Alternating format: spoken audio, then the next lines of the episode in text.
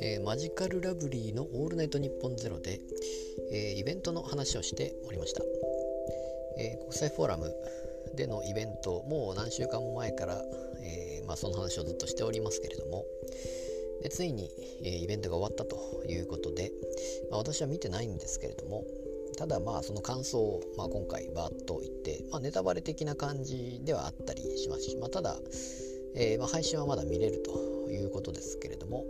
まあ、できれば見たいなとは思っておりますが、えー、どうなるか分かりませんが、まあ、とにかくまあ、このラジオの感じであるともうほぼ全部載せといいますか、えー、言っていたことはもう全て、えー、やりきったというような感じで言っておりましてシャンドラの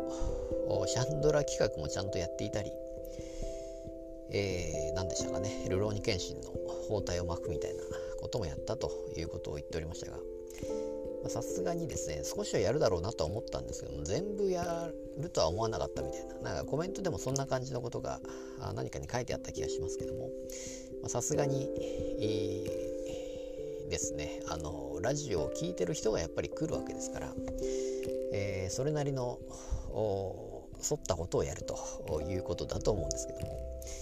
えー、まあ、ちゃんとその映像であれば、えー、例えばお姉さんが出たりとか